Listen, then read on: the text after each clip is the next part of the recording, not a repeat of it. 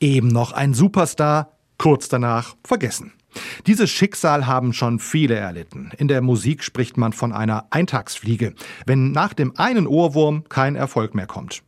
Eben noch verehrt und plötzlich durch eine falsche Tat, durch einen falschen Satz kritisiert, vielleicht sogar verachtet und nicht mehr beliebt. An eine solche Erfahrung erinnert der heutige Palmsonntag. Die Bibel berichtet, dass Jesus klamorös in die Hauptstadt Jerusalem einzieht.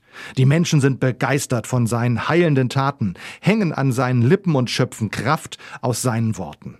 Viele folgen ihm. Sie wollen ganz nah dabei sein. Da, wo er spricht, spricht sich seine Botschaft der Nächstenliebe herum. Die Menschen jubeln ihm zu. Sie rufen Hoshiana, was auf Hebräisch so viel heißt wie Hilf doch. Martin Luther übersetzte es mit Hosianna.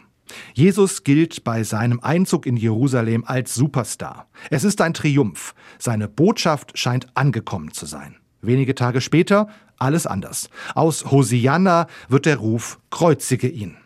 Die biblische Erzählung ist für mich eine Warnung und Mahnung. Ich will mich nicht zu schnell in meinem Urteil in eine Richtung leiten lassen, möchte nicht zu extrem in der Begeisterung und danach auch in der Ablehnung sein. Die Erfahrung Jesu kann aber auch bei eigenen Wegen helfen. Jesus macht sich nicht abhängig von den Jubelrufen. Er redet nicht nach dem Mund der Masse. Er bleibt sich treu, auch als der Jubel leiser wird. Er folgt seiner Mission. Jesus vertraut darauf, dass Gott auch dann bei ihm ist, wenn ihn die Menschen verlassen.